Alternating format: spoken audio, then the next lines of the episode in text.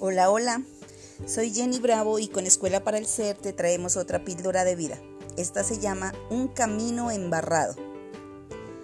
Nuestros protagonistas son Tarzán y Equido. Ellos iban un día por un camino embarrado. Caía la noche y hacía una fuerte lluvia. Al llegar a un, a un recorrido, se encontraron a una joven encantadora con un kimono y una faja de seda que no podía atravesar el cruce. Vamos, muchacha, le dijo Tarzán enseguida y alzándola en sus brazos la pasó. Equido no volvió a hablar hasta la noche, estaba enojado. Cuando llegaron a alojarse en el templo, entonces no pudo contenerse más y le dijo a Tarzán, nosotros los monjes no debemos acercarnos a las mujeres, especialmente a las jóvenes y bonitas. Eso es muy peligroso.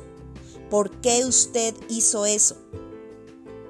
Entonces le contesta Tarzán, yo dejé a la chica allá atrás. ¿Usted todavía la está cargando? Muchas veces resulta difícil distinguir entre un problema real y uno mental. El problema real es aquel que a ojos de mil personas todos ellos coincidirán que efectivamente nos encontramos ante un problema, como es el caso de una enfermedad terminal, por ejemplo. En otro caso, probablemente muchas de esas miles personas no lo considerarán así, pero a ojos de uno puede llegar a ser un infierno difícil de superar. Entonces hay que aprender a diferenciar lo que a tus ojos le llega, de lo que tu mente quiere que vean.